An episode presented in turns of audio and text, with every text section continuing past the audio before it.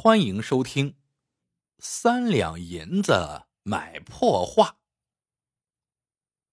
从前，江南乡下有个穷秀才，虽饱读四书五经，满口知乎者也，却由于运气总是差了那么一捏捏，始终入不了仕。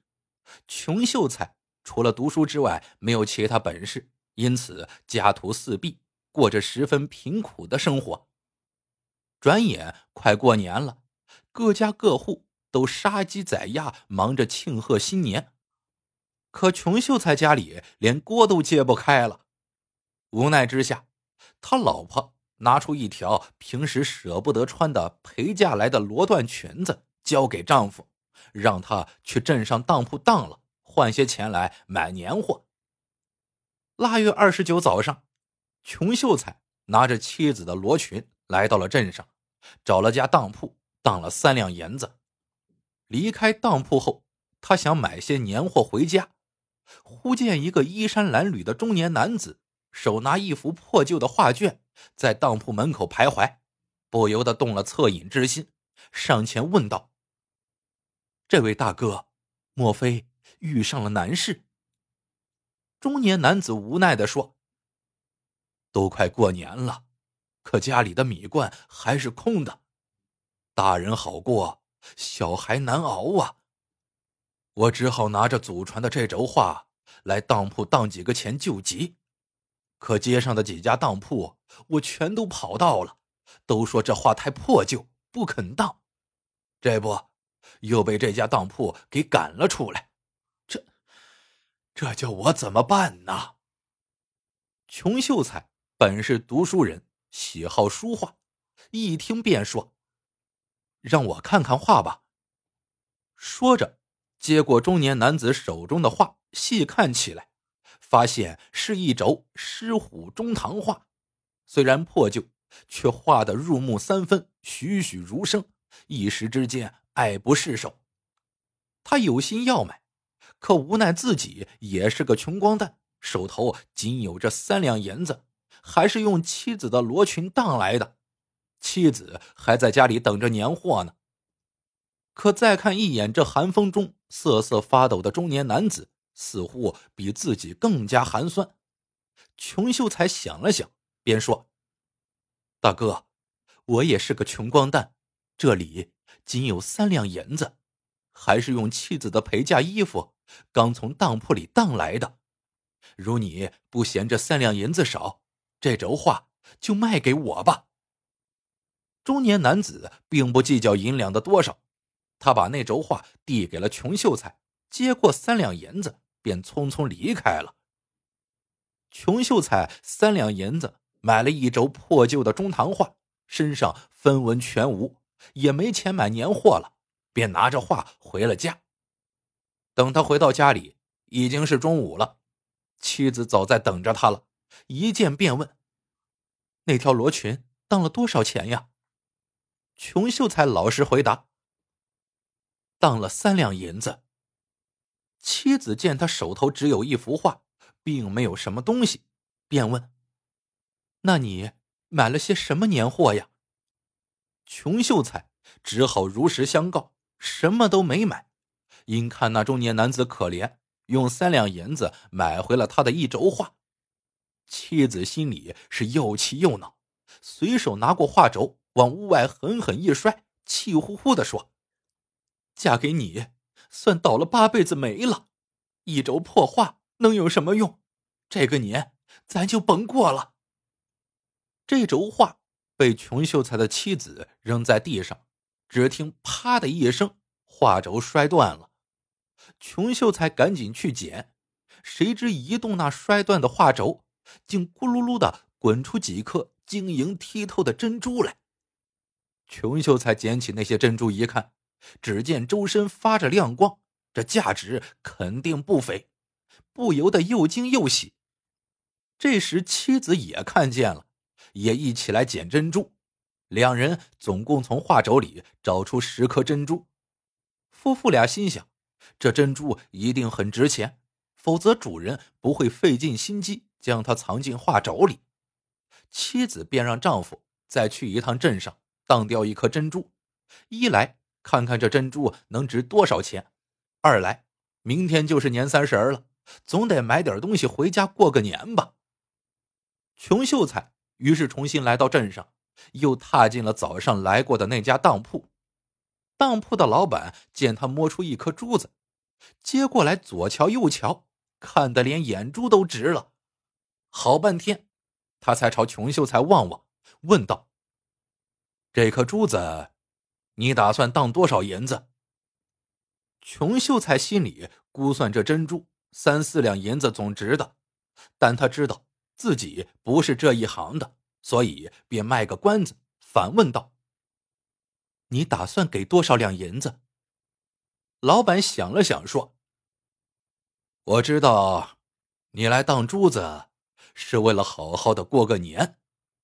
这样吧，我干脆出二十两银子，你看如何？”二十两，穷秀才吓了一跳。这大大的超出了他的期望呀！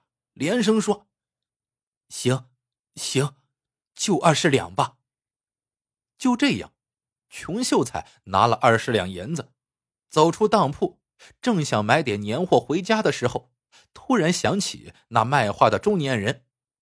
他心想，自己只拿三两银子，就买了人家十颗珍珠，带一幅画，少说也值两百多两。对方知道后一定会后悔万分，这不是坑了人家吗？这才发的有点不地道啊！想到这里，他就在街上找起那个中年人来，可怎么也没有找到。于是他就又走进了当铺。老板看见他，奇怪的问：“哎，你怎么还没有回去呀？”穷秀才知道早上中年人也来过这个当铺。说不定老板认识他，就说：“老板，我在找一个中年人，早上他曾到你的当铺里当过画，可你嫌破没有收。”老板当即点点头说：“啊，是有这么回事，不过你想找他，再兜上几个圈子也不一定能够找得到。我感觉呀，他不是本镇的人，估计早就走了。”你怎么知道？穷秀才不相信的问道。老板捋捋胡须笑了，说：“本镇人不多，老夫在此生活了五十年，不敢说全部认识，但是是不是本镇的人，一眼就能看出来。那，那怎么办呢？”穷秀才于是便将早上看那中年人可怜。用三两银子买了他的一幅画，结果却从画里得到珠子的事情，原原本本的告诉了老板。听到这里，你们会不会以为老板会有什么幺蛾子呢？嗨，这里呢，先卖一个关子，咱接着往下听哈。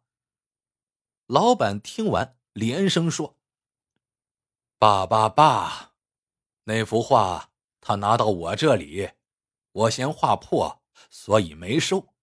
想不到画轴里会藏有珍珠呀！你也真是个好人，发了财也不要，还要考虑别人。这样吧，我也做回好事，珠子还你二十两银子，你先拿着过年，打个欠条给我就行。等有钱了再还给我。这样的话。你就能完璧归赵，还给人家了。我带你去镇里的各家客店找找吧。就这样，老板和穷秀才在全镇的各家客店找起来，都找遍了，也没有找到那个中年人。老板就说了：“这些珍珠和画，你就先留着吧。这么贵重的东西，想必原主迟早会找上门来的。”没想到第二天，还真有人找上门来了。来的是县衙官差，一条锁链锁了穷秀才的脖子，其他官差满屋子乱翻，把那轴破画连同珍珠都搜了出来，说这是赃物。穷秀才被押到县衙，县官登堂一审，他才知道是怎么回事，原来，本府主管教育的学政大人路过此地，住在驿馆的时候，被贼人偷了一个木匣，里面装有他祖传的一轴《狮虎中堂画》，画轴里就藏有十颗珍珠。学政急忙找县令帮忙，县令就派衙役明察暗访，打听到穷秀才当过珍珠，就把他抓了起来。穷秀才此时这才明白过来，原来那个中年人是个梁上君子，小偷啊！偷了学政的木匣之后，发现里面只有轴破画，就想着拿到当铺试试运气，不料没有人肯收，反倒是穷秀才肯出三两银子，于是他便急急忙忙的给卖了，然后远走他乡。当堂审案的时候。除了县官老爷之外，学政大人也在旁边坐着。穷秀才急忙申辩，说这话是买的，而且后来找过中年人，没有找到当铺的老板可以作证。县官老爷于是下令找来老板上堂作证。老板就说了，穷秀才得到意外之财，可他不贪不占，还和老板一起问遍全镇客店，这事儿。各位客店老板也可以作证。等客店老板们一来，事情就水落石出了。学政大人见丢失的东西都回来了，十分高兴。又见穷秀才品格高尚，于是就有心抬举他。问了几句文章，也十分出色，于是就推举穷秀才入了国子监。又过了几年，穷秀才就当了官，正式。走上了仕途。老板听说之后，发出这样的一句感慨：“这人呐，一定要做好人呐！穷秀才要不是一念之善，不愿意贪占珍珠，现在只怕还在大牢里待着呢。”故事到这里就结束了。喜欢的朋友们，记得点赞、评论。收藏，感谢您的收听啊！咱们下个故事见。感谢。